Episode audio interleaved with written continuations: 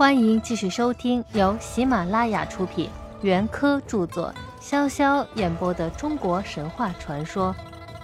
今天我将为大家演播中国神话传说正文的第二十八章：鬼子与鬼鸟。身为天帝的颛顼，对于下方人民的痛苦似乎并不怎么顾念。因为至今我们在历史书上也还没有找到他顾念人民的事实，倒是从有些传说来看，他可还是很讲究礼法的。据说他曾经定下这样一条重男轻女的法律：妇女们在路上碰见男子，一定得赶快让路；若是不然，就得把他拉到十字路口去，叫巫师们敲钟击磬，做起一场法事来，拂除他身上的晦气。可怜的倒霉女人受了这番作弄，以后自然提高警惕，碰见男人就会像见了鬼一样回头就跑。立法者因此心里还洋洋得意，以为用这种办法来压制妇女真是妙呢。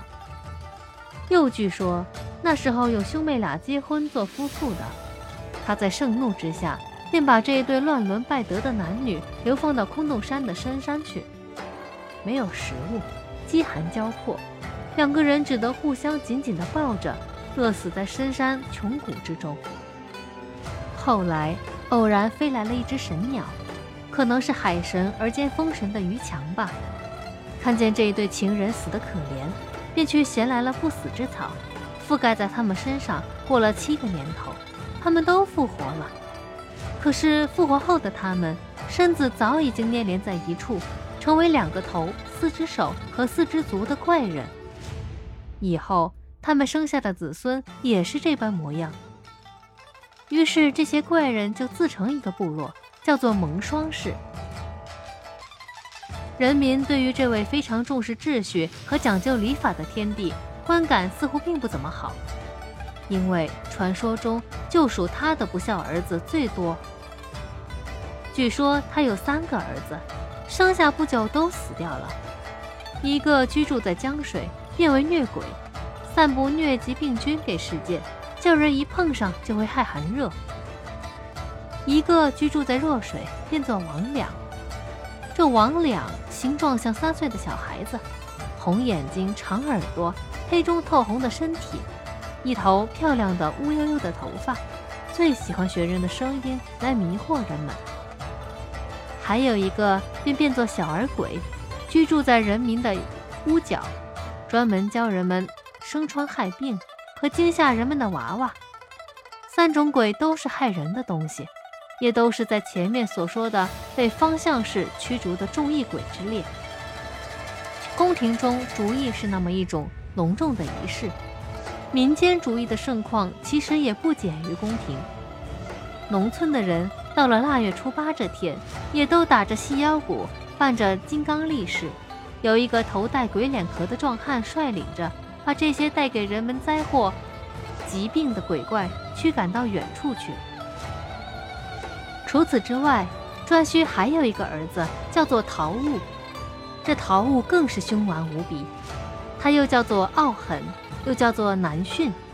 从这些不同的名字中，也就可以想象他的为人了。这陶物据说就是一只猛兽。形状像老虎，而比老虎大，遍身长着两尺多的长毛，人的脸，老虎的足，猪的嘴和牙齿，尾巴长有一丈八尺。乘着他野蛮凶狠的性情，任意在荒野之中胡作非为，简直没法制止。在这些鬼儿子中，颛顼还有一个不知名的儿子，瘦筋筋的身子，生性最是奇特。虽然身为贵家公子。却喜欢穿破烂衣服，喝稀饭汤水。正月月底这天，他在巷子里死掉了。于是人们便赶上这一天做了稀饭，抛弃了破烂衣裳，在各自的巷子里祭祀他，叫做送穷鬼。唐代的大文学家韩愈还写了一篇送穷文，开头便说：“三一穷鬼而告之。”可见送穷鬼的风俗由来已久。也可见人们对这个鬼儿子的观感实在不佳。还有一种怪鸟叫做孤惑鸟，又叫做天地少女或者夜行游女。它喜欢晚上飞行，白天隐藏。穿上羽毛就变成飞鸟，脱下羽毛又变成女人。这种鸟没有儿子，喜欢攫取人们的儿子来做自己的儿子。若是看准了谁家的小孩，便把脖子上的血滴下来，在他的衣服上做标记，然后设法取走孩子。据说这鸟有九个脑袋，又叫九头鸟，或者叫鬼车、鬼鸟。又说它原本是十个头。后来被狗咬掉一个，那断头的脖子常常滴血，人们怕被血点染，晚上只要听见这种鸟的飞鸣声，就赶紧扼住狗叫，灭掉灯光，使它尽快的飞过泽国。这种九头怪鸟既然又叫天地少女，这“天地”两字似乎也就非颛顼不足而当之，姑且把它记在颛顼的名下吧。倒是颛顼另外一个儿子叫做穷禅的，和人们的关系还算好，是人们家里的灶神。灶神到了每年腊月二十三或者二十四的时候，就要上天去奏白人们家里的事情。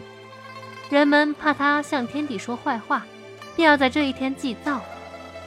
除了贡献饵饼、果子、鱼鲜之外，还要贡献一种特殊的食品——焦牙糖。用这种糖来把灶神的牙粘住，使灶神在奏事的时候说话含糊不清，使说着听着都不得了之。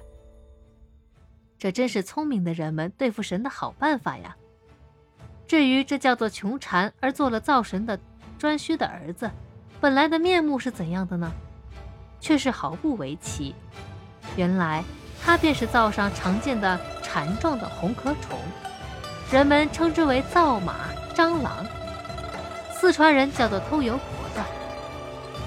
庄子《达生篇》所说的“灶有祭”，就是这种物事。颛顼的子孙后代也有和其他天地一样，非常的繁衍。例如南方的荒野有祭虞国和颛顼国，西方的荒野有舒氏国。北方的荒野有舒处国和中甸国等，都是颛顼的子孙后代繁衍成国的。此外，在西方的荒野还有一个部族，叫做三面一地。异族的人通长着三张脸，可是手臂却只有一条。这些怪人都能长生不死，也都是颛顼的子孙。今天的演播到这里就结束了，我们下期再会。